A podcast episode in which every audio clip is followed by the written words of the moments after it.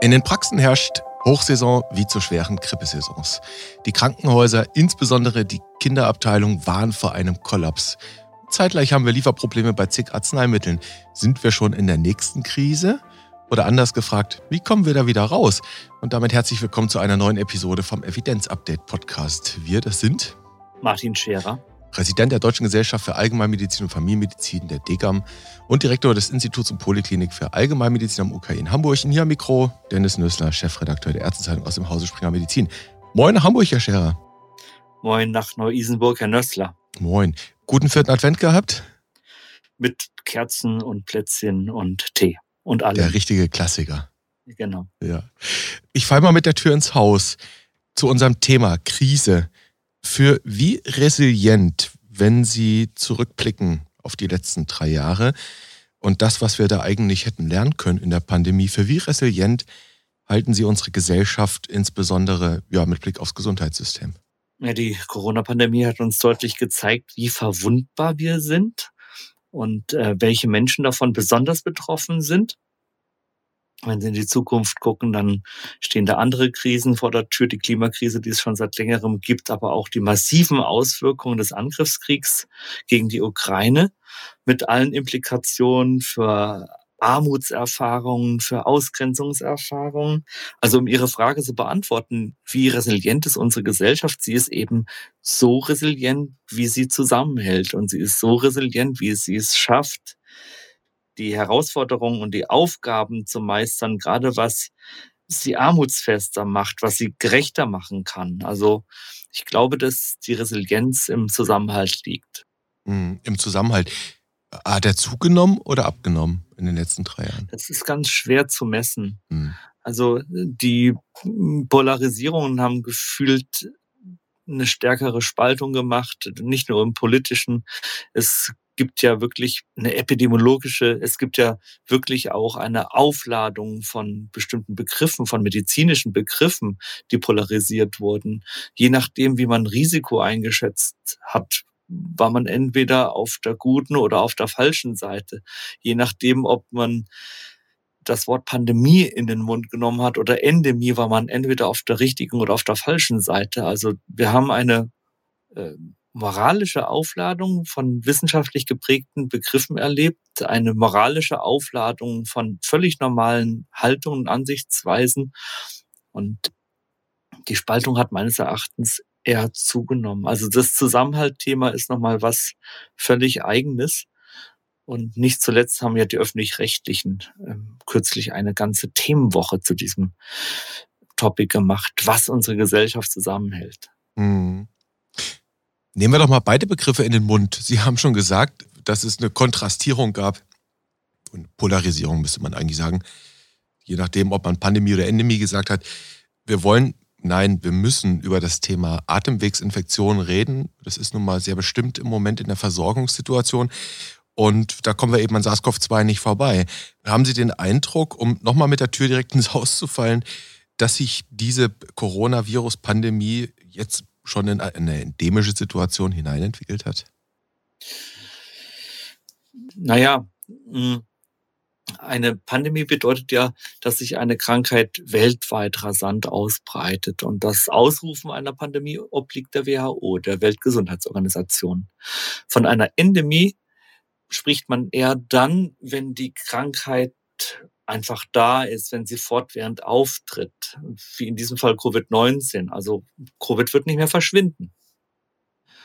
Covid kann immer wieder vorkommen, wie zum Beispiel auch die Influenza, also die echte Grippe. Das heißt, die Menschen werden sich in einer Endemie weiterhin mit dem Coronavirus infizieren, aber das Virus kommt uns nicht mehr so gefährlich vor. Klammer auf, es ist nach wie vor gefährlich für Menschen mit einer fehlenden Immunkompetenz, aber wir sind eben in der Bevölkerung nicht mehr immunnaiv und insofern würden dann Ausbrüche vor allem lokal stattfinden und die Zahl der Infektionen oder Krankheitsfälle in einer Region wären relativ gleichbleibend und es gäbe dann nicht mehr diesen massiven Anstieg und dieses sich auch geografische Ausbreitungsphänomen. Mhm. Also so, klingt so ein bisschen nach beidem. Nein, ich würde im Augenblick schon sagen, dass wir in einer Endemie angekommen sind. Die Erkrankung ist da, Menschen infizieren sich nach wie vor, aber wir haben nicht mehr die massiven Spitzen. Mhm. Okay.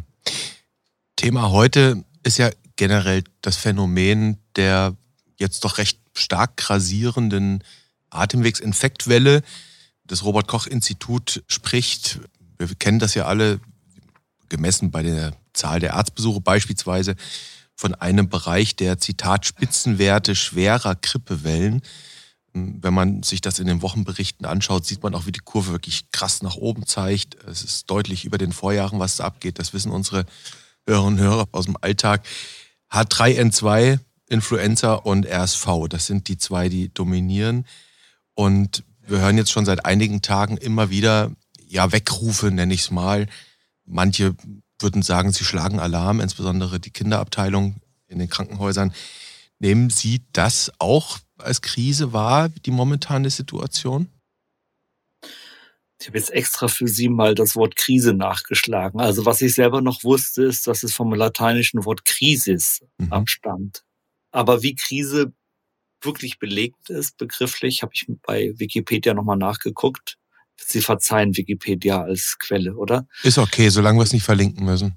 Sie müssen es nicht verlinken. Also eine Krise, ich lese das mal vor, ist im Allgemeinen ein Höhepunkt oder Wendepunkt einer gefährlichen Konfliktentwicklung in einem natürlichen oder sozialen System, dem eine massive und problematische Funktionsstörung über einen gewissen Zeitraum vorausging und der eher kürzer als länger andauert.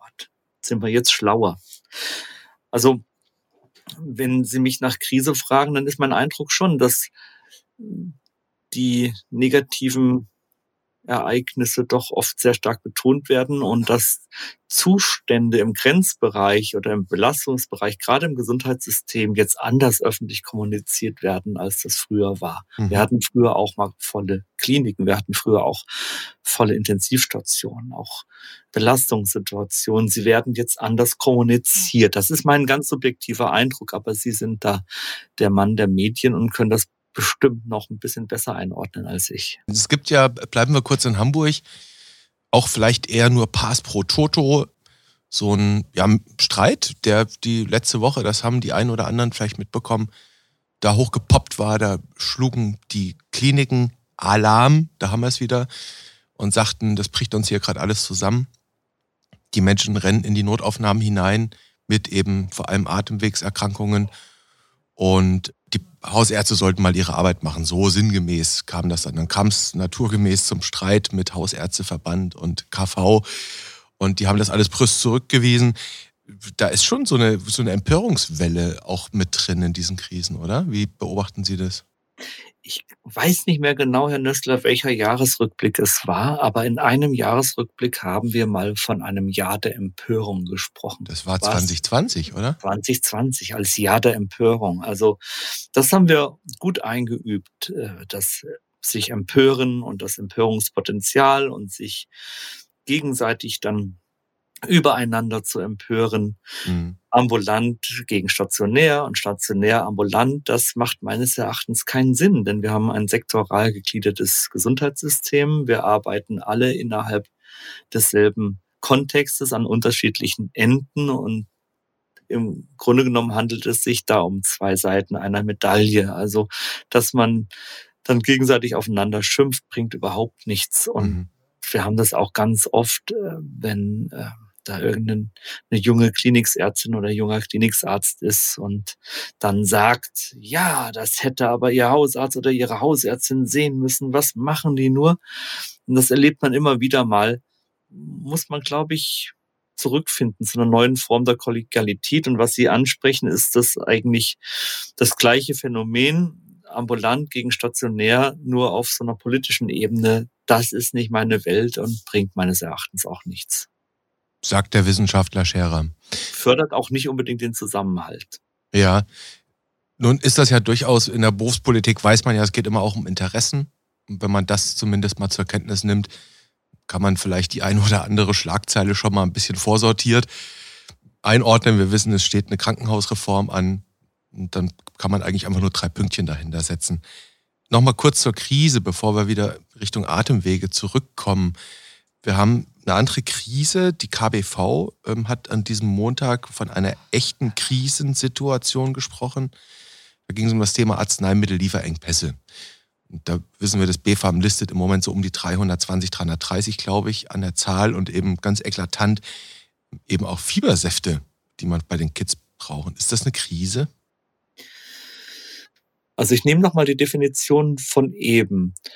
Der Höhepunkt oder Wendepunkt einer gefährlichen Konfliktentwicklung. Das ist es sicher nicht, aber natürlich möchte das niemand erleben, dass man in die Apotheke kommt und für sein Kind kein Fiebersaft mhm. erhält. Das will man nicht haben. Mhm. Aber eine Krise ist nochmal ein Stadium der Notlage, das nochmal eine Stufe dramatischer ausfällt. Mhm.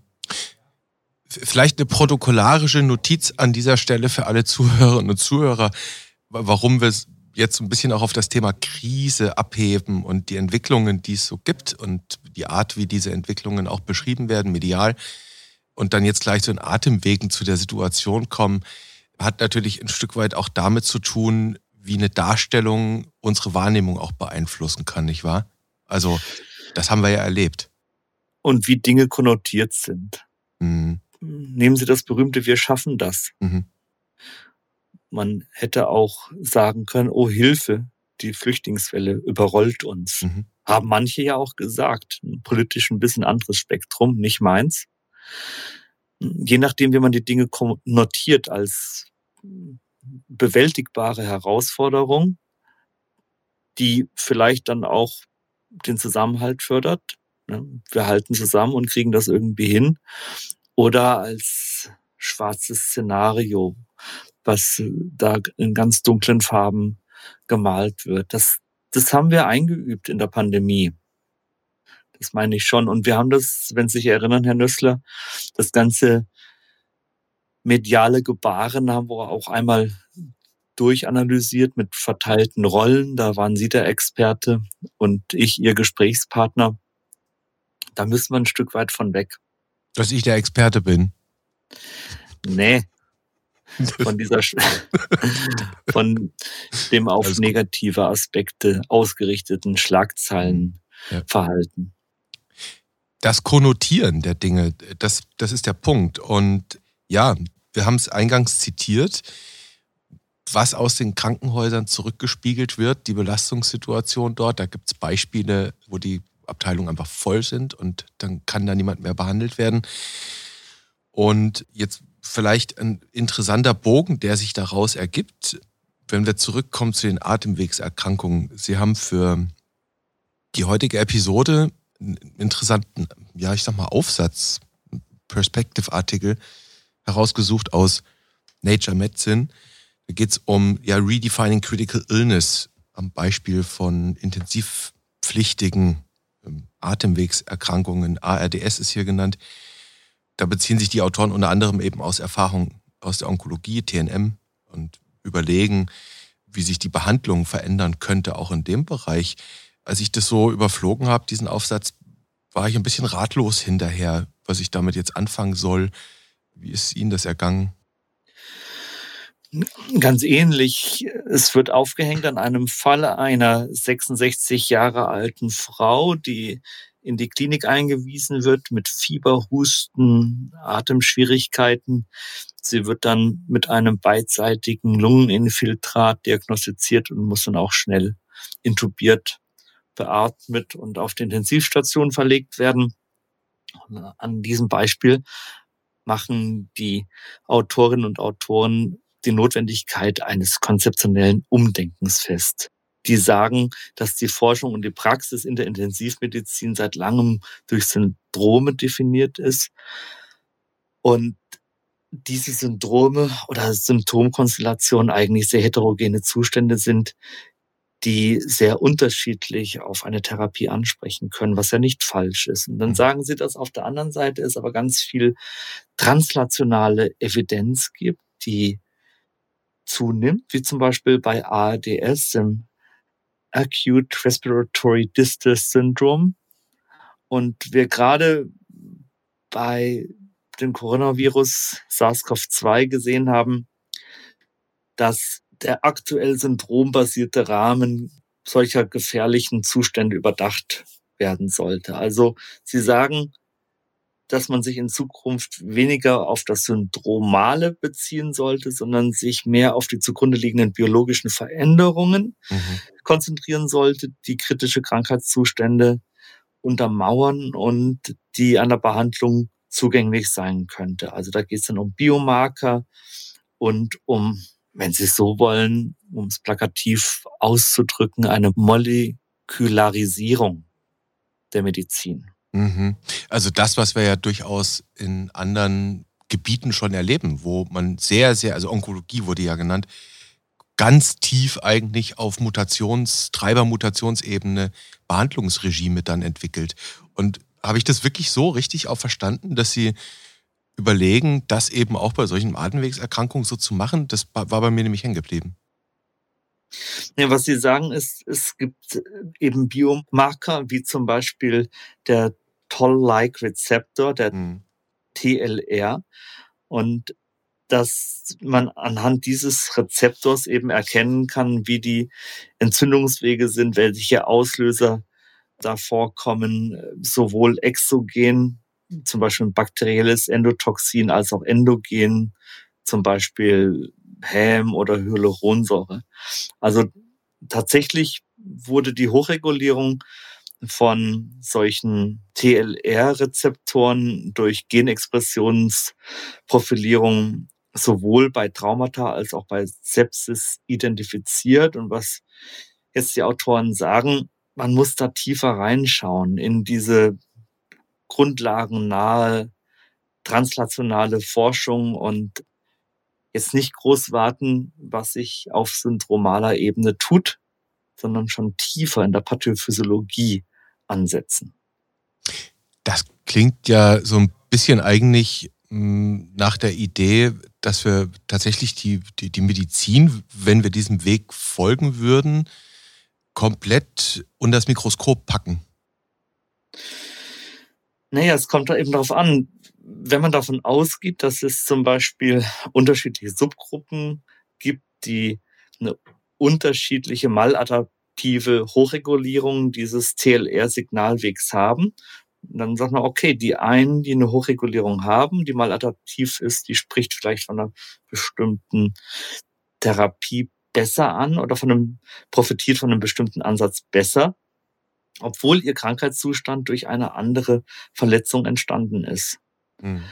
Also im Grunde genommen wird es eine klinische Studie erfordern, in der die Patientinnen und Patienten dann prospektiv eingeschlossen werden auf der Grundlage eines behandelbaren Merkmals, in diesem Fall eben diese TLR-Hochregulierung mhm. und dann eben nicht auf der Grundlage eines klinischen Syndroms wie Sepsis oder Trauma oder was auch immer. Mhm. Also gemischte Gefühle trifft es auf jeden Fall. Es wäre auf jeden Fall in gewisser Weise auch ein Paradigmenwechsel, mhm. wenn sich dieser Ansatz durchsetzt. Aber auf jeden Fall braucht man auch dafür randomisiert kontrollierte Studien, kontrollierte Designs, in denen unterschiedliche Grundlagenbefunde dann auch einer, einem standardisierten wissenschaftlichen Vorgehen zugeführt werden. Im Augenblick sind wir davon noch ein Stück weit weg. Mhm. Aber die Biomarkerverliebtheit, die gibt es. Die gibt es auch bei der Demenz.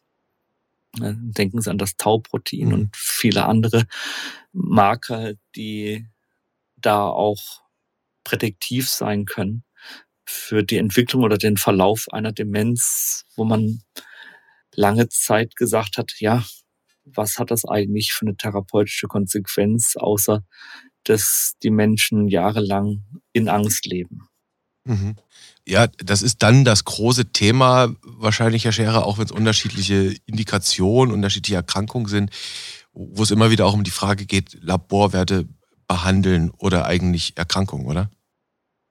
Ganz genau. Und da kommt es dann natürlich drauf an, dass man dann die unterschiedlichen Krankheitsformen, Krankheitsstadien sich anschaut. Also natürlich ist das nochmal ein Unterschied, ob es jetzt um das Frühstadium einer Demenz geht oder um eine Situation im stationären Kontext, wo es darum geht, eine frühe Verschlechterung abzugreifen und da schon mal die Pathophysiologie als Frühwarnsystem zu nutzen. Also das sind natürlich unterschiedliche Kontexte der Biomarker, aber auf jeden Fall eine interessante Entwicklung und ähm, ein möglicher Paradigmenwechsel in der Medizin. Und deshalb dachte ich, ich bringe das Nature Paper heute mal mit. Mhm ist ja auch total spannend, wenn man das liest. Hat man auf der einen Seite das Gefühl, da versuchen sich die Autoren, und das ist eine ziemlich heftige Liste an Autoren, so ein bisschen auf einer metaphysischen Ebene zu bewegen, dann sehr krass Grundlagenforschung, wo man erstmal den Überblick behalten will, aber dann eben doch auch mit einer, ich sag mal, Allerweltserkrankung, die natürlich zu einem fürchterlichen Verlauf führen kann. Nämlich in dem Fall hier eine Intensivpflicht. Ne? Mal Hand aufs Herz, Herr Scherer, wenn wir vom Abwenden eines wirklich schweren Verlaufs reden, also das ist ja das, was hier beschrieben ist, die 66-Jährige, die ein ALS entwickelt. Und wenn man dann mit Evidenz irgendwann herausfände über TLR-Expression, über die, diese Pathways, whatever, kann man vielleicht eine bessere Therapieentscheidung treffen, die im Zweifel mehr Leben rettet. Da kann ja keiner was dagegen haben. Ne? Da kann man sicher nichts dagegen haben. Im Gegenteil, es solche Erkenntnisse müsste man dann natürlich nutzen. Alles andere wäre unethisch auf der anderen Seite. Ähm, je mehr Laborwerte es gibt, je mehr Biomarker es gibt, desto mehr stellt sich dann natürlich auch wieder die Frage, äh, wie hoch ist die Number needed to screen? Mhm. Wie verhält es sich mit Spezifität und Sensitivität? Ja. Wie groß ist die minimale klinisch relevante Differenz und solche Dinge. Also wir sind dann wieder in den Gefilden unserer Standardfragen mhm. und da bricht sich das dann alles wieder runter, weil das menschliche Denken und Erfassungsvermögen, KI blende ich jetzt mal aus, ist begrenzt und wir haben schon genug damit zu tun, uns dem, was sichtbar ist, zu befassen, mit der Anamnese, der körperlichen Untersuchung, also dem, was wir wahrnehmen können. Und wenn dann jetzt noch eine Vielzahl von anderen Parametern und Faktoren und Biomarken dazukommt, was ja in der Vergangenheit auch der Fall war und viele davon waren ja extrem hilfreich, dann müssen natürlich all diese Biomarker, gerade dann, wenn sie Implikationen für bestimmte Therapieentscheidungen haben sollen oder für bestimmte Weichenstellungen im Gesundheitssystem, müssen die natürlich einer wissenschaftlichen Überprüfung im Sinne einer Effectiveness Study unterzogen werden. Mhm. Okay. Das heißt, zwei Gruppen unter Alltagsbedingungen. Das sind einige Jahre an Forschung, die es dann braucht. Genau, und dann eben die Forderung, die halt immer wieder aus dem Munde eines Degam-Präsidenten kommt, da musst du halt auch harte klinische Endpunkte beweisen können. Ganz genau. Wenn ich dann so einen Biomarker habe und unterschiedliche TLR-Signalübertragungen oder Regulationsphänomene untersuche und da dann Gruppen bilde, dann die vielleicht dann auch unterschiedliche Therapieansätze kriegen, dann muss eine von beiden klinisch besser dastehen. Und zwar klinisch messbar und auch klinisch relevant. Mhm. Klinisch relevant. Bei der Befürchtung, dass wir die Medizin laborisieren, molekularisieren und das Klinische dadurch im Zweifel ein Stück weit verdrängt wird, vielleicht ist verdrängt zu stark, aber vielleicht auch übertönt wird, könnte da nicht auch die, das Risiko mit einhergehen, wenigstens latent, Herr Scherer? Wir reden hier zunächst mal über eine Atemwegserkrankung, über einen Atemwegsinfekt, die in den meisten Fällen ja selbstimitierend verlaufen, kann da nicht auch das Risiko mit einhergehen, dass wir anfangen, eine Sache zu, ich sag mal wirklich vorsichtig zu überpathologisieren? Oder vielleicht anders formuliert, dass wir damit auch neue Heilsversprechen wecken, die im Zweifel sich nie werden so einfach erfüllen lassen. Ja, das ist genau die Gefahr und das ist auch der Stoff, aus dem Überdiagnostik und Überversorgung gemacht ist, dass man eben zu viel tut, dass man vielleicht auch zu viel falsche Medizin macht. Und das ist ja genau das, was wir immer wieder thematisieren, dass wir sagen, äh, bitte geht doch in eurer Diagnostik, in eurem Vorgehen stufenweise vor, begrenzt die Diagnostik an einem Punkt, wo ihr keinen harten Befund habt, sagt, okay, ich habe jetzt eine ausführliche Anamnese und körperliche Untersuchungen gemacht. Ich habe jetzt keinen harten Befund. Ich habe vielleicht ein Basislabor gemacht. Dann wird ein Reassessment gemacht, eine Wiedereinbestellung. Das ist auch die Art und Weise, wie ich das den Studierenden immer wieder erkläre, dass man sagt, es ist gut, dass man das ganze Portfolio an Diagnostik hat, aber es schrittweise nutzen, es indikationsgerecht nutzen und das ist dann letztlich auch, ja, das Wort Kunst will ich jetzt mal benutzen. Das ist dann schlichtweg auch die Kunst, dass jeder genau so viel Medizin kriegt, wie er braucht. Und dass keiner zu wenig Medizin kriegt und auch keiner zu viel und auch keiner die falsche Medizin. Was Sie eben angesprochen haben, die Molekularisierung der Medizin oder die äh, Laboratisierung der Medizin. Das hat Uli Weigelt mal sehr schön in einer Rede auf den Punkt gebracht und ich kann das hier gerne wiedergeben. Das ist bestimmt zehn Jahre her. Da hat er gesagt, beim holistischen Ansatz, sprechende Medizin, körperliche Untersuchung, Anamnese, wird der Patient so lala oder werden die Leistungen, werden die Leistungen so lala vergütet. In dem Moment, wo der Patient auf ein Röntgenbild reduziert wird, es zweidimensional wird, gibt es schon ein bisschen mehr. Und dem Moment, in dem es, in dem der Mensch auf ein Molekül reduziert wird, dann gibt es gleich nochmal mehr Vergütung. Das ist jetzt zehn Jahre her, das Zitat. Vielleicht habe ich es auch verkürzt wiedergegeben. Es zeigt aber, dass diese Diskussion, was ist eigentlich wichtig, ähm, wo geben wir unsere Ressourcen hin, welche Ansätze unterstützen wir auch pekuniär, auch finanziell? Welchen Stellenwert hat die sprechende Medizin? Was bedeutet eigentlich Spezialisierung auf den ganzen Menschen? Das sind, ist eine Diskussion, die gibt's schon länger und ja, dieses Nature Paper hier packt diese Diskussion am Schopfe und dreht es einfach mal um in Richtung Grundlagenforschung. Machtübernahme durch die Grundlagenforschung. So könnte man es als Blockbuster-Titel umformulieren. Hm, dann haben wir wieder die zugespitzten Headlines und dann schließt sich der Kreis zum Anfang unseres Gesprächs. Genau. Eine Krise. Eine Krise. Nochmal anders geschaut auf die momentane Infektwelle, die wir da erleben. Die über die Immunologie wollen wir und das Stichwort Immungedächtnis wollen wir jetzt gar nicht so tief sprechen. Da liegen ja Hypothesen auf der Hand, warum das jetzt so exazerbiert. Kann ich im Zweifel auch tatsächlich dieses oder anders formuliert, Herr Scherer, wir haben jetzt drei Jahre gesellschaftlich vielleicht eine Erinnerung entwickelt, die besagt, eine Atemwegsinfektion, Klammer auf, SARS-CoV-2, Klammer zu, kann was potenziell fürchterliches sein. Und wir haben immer wieder diese, diese tragischen Fälle gesehen und über Intensivbetten und Todesfälle gehört.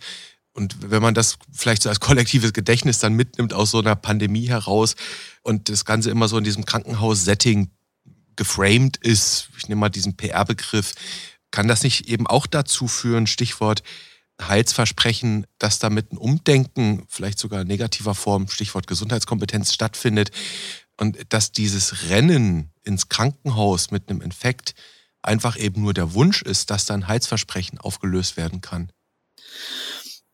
Es gab ja knapp vor der Corona-Pandemie in 2019 eine Arbeit von O'Connor et al., die sich das mal ein bisschen angeschaut haben. Die wollten die Erwartungen von Patientinnen und Patienten untersuchen, die in eine städtische Einrichtung, ich sag mal, der erweiternden Basisversorgung gegangen sind. Und zwar außerhalb der normalen Öffnungszeiten schon eher zu Notfallzeiten, abends, am Wochenende, feiertags. Und die haben sich angeguckt in einem querschnittlichen Design, was wollten die eigentlich? Was war eigentlich das Ziel? Eine normale Fragebogenstudie, das waren so 450 Patientinnen und Patienten, die dann einen Fragebogen ausfüllen gefüllt haben, ist im BMJ Open erschienen. Und circa die Hälfte der Leute, die da gefragt wurden, hm, die also wirklich auch mit den Symptomen einer, einer akuten respiratorischen Infektion dahin gekommen sind. Die Hälfte der Befragten, es waren vornehmlich weibliche Teilnehmer, 40 Prozent waren männliche Teilnehmer, die Hälfte der Befragten wollten Beruhigung haben. Beruhigung, Informationen, vielleicht ein paar Medikamente gegen den Husten. Die Frage, brauche ich weitere Untersuchungen? Das war's so. Information, dann so eine Art Rückversicherung haben, muss ich noch irgendwas machen und wie sieht's mit Medikamenten aus? Und nur ein Drittel der Patientinnen und Patienten wollten ein Antibiotikum. Wenn ich mir jetzt die aktuelle Infektwelle anschaue, dann ist es genau das, was die Menschen wollen. Sie wollen nichts verpassen, sie wollen wissen, was kann ich tun. Dann sind es alltagspraktische Fragen. Ähm, gibt es Symptomlinderungsmöglichkeiten? Darf mein Kind in die Kita? Darf ich arbeiten? Also die klassischen alten Fragen, sage ich mal in Anführungszeichen, die eigentlich für generische Ansätze sprechen.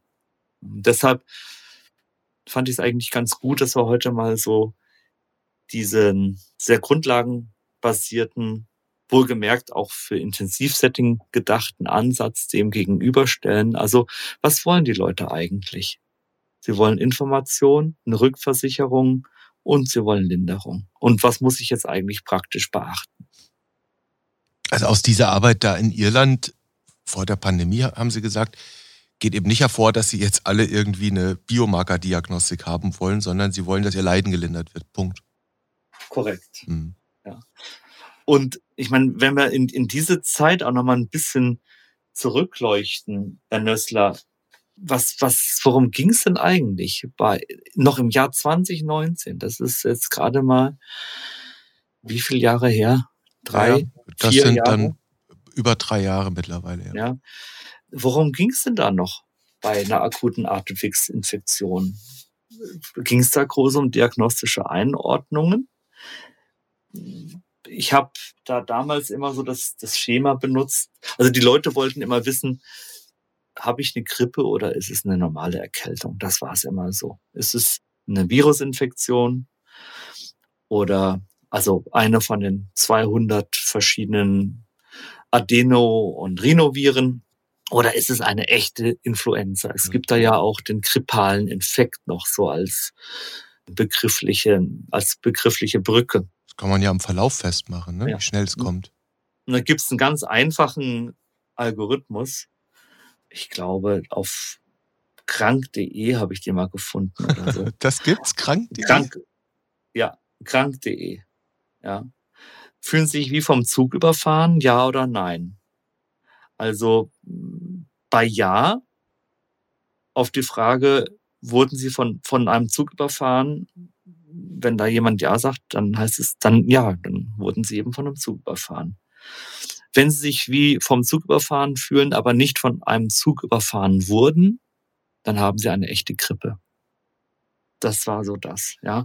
Und da sind wir tatsächlich syndromal oder symptomatologisch vorgegangen. Wir haben da nicht groß Diagnostik gemacht. Wir haben das auch immer wieder mal thematisiert, als es mit den Tests bei Covid losging. Diese ganze Testitis und Testerei. Da haben wir hin und wieder mal angesprochen, so läuft es eigentlich in der klassischen Allgemeinmedizin nicht, diese ganze Testerei, sondern wir haben uns in der Unterscheidung von der Erkältung und Grippe haben wir uns eigentlich mehr die Symptomkonstellation angeguckt.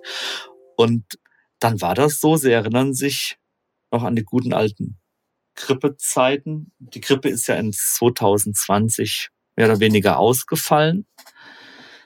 Plötzlicher Beginn, meist sehr hohes Fieber, dauert drei bis vier Tage das Fieber, starke ausgeprägte Kopfschmerzen, manchmal Halsschmerzen, häufig sehr stark ausgeprägte Gliederschmerzen bereits zu Beginn, trockener Husten. Und diese ganzen Symptome, die treten doch sehr massiert auf, wenn man dann so, so Kurven aufmalt mit Symptomstärke und Zeitverlauf und dann unterschiedliche Linien nimmt, eben für Fieber, Kopfschmerzen, Halsschmerzen, Gliederschmerzen, Husten, dann findet man eine Kumulation bei der Grippe.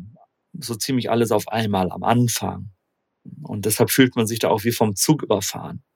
Und bei der Erkältung, naja, da reden wir eben auch von einem Sammelsurium, von einer Vielzahl unterschiedlichen viralen Erkrankungen, meist mäßig unter, unter 38,5 Grad Fieber, manchmal so ein bisschen Kopfschmerzen, häufig Kratzen im Hals, manchmal Gliederschmerzen und im Verlauf dann so ein bisschen Husten, eher eine milde Abgeschlagenheit.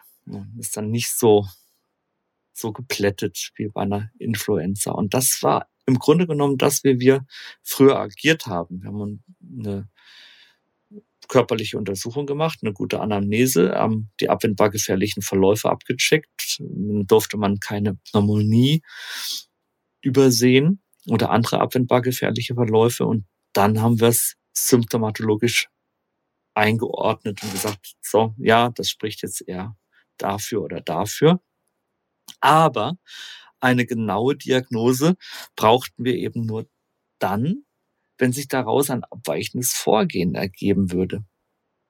Aber da wir für die unkomplizierten Virusinfekte keine spezifische Therapie anbieten können, und es auch keinerlei Goldstandard gibt, ähm, ist es eigentlich für den Laien unerheblich zu wissen, was das jetzt genau für ein Virus ist. Und ganz ehrlich, Herr Nüssler, was sich da tummelt in den rund 200 respiratorischen Viren, wie die sich verändern und weiterentwickeln, was sich da in der Pathogenität tut, das wissen wir alles überhaupt nicht müssen wir vielleicht auch nicht wissen, solange wir es handeln können. Das ist zunächst wahrscheinlich mal interessant für die Referenzlabore, ne? Über die Sentinel-Praxen zum Beispiel. Ja. Hm. Also das ist praktisch die Zeit, aus der wir kommen. Und jetzt kann man eigentlich den Bogen schließen von Pandemie und Endemie. Sie haben mich am Anfang nach der Pandemie befragt. Mhm. Da ist ein völlig neuer Ansatz dann plötzlich reingekommen. Jetzt haben wir ein Virus als Indexerkrankung, den es zu identifizieren gilt und zu vermeiden gilt. Jetzt sind wir in der endemischen Phase und die Notwendigkeit der Identifikation dieses Virus rückt wieder in den Hintergrund und ja, jetzt kommen wir eigentlich zum hermeneutischen Kreisschluss. Im Grunde genommen gehen wir wieder etwas mehr in das Management, wie wir es 2019 hatten, wie ich es eben skizziert habe. Ins allgemeine klinische Abarbeiten. Aber haben Sie Befürchtung, um nochmal diesen Nature-Artikel mit einzubauen. Wie gesagt, ein sehr spezieller Artikel, der wird natürlich verlinkt, ohne Frage.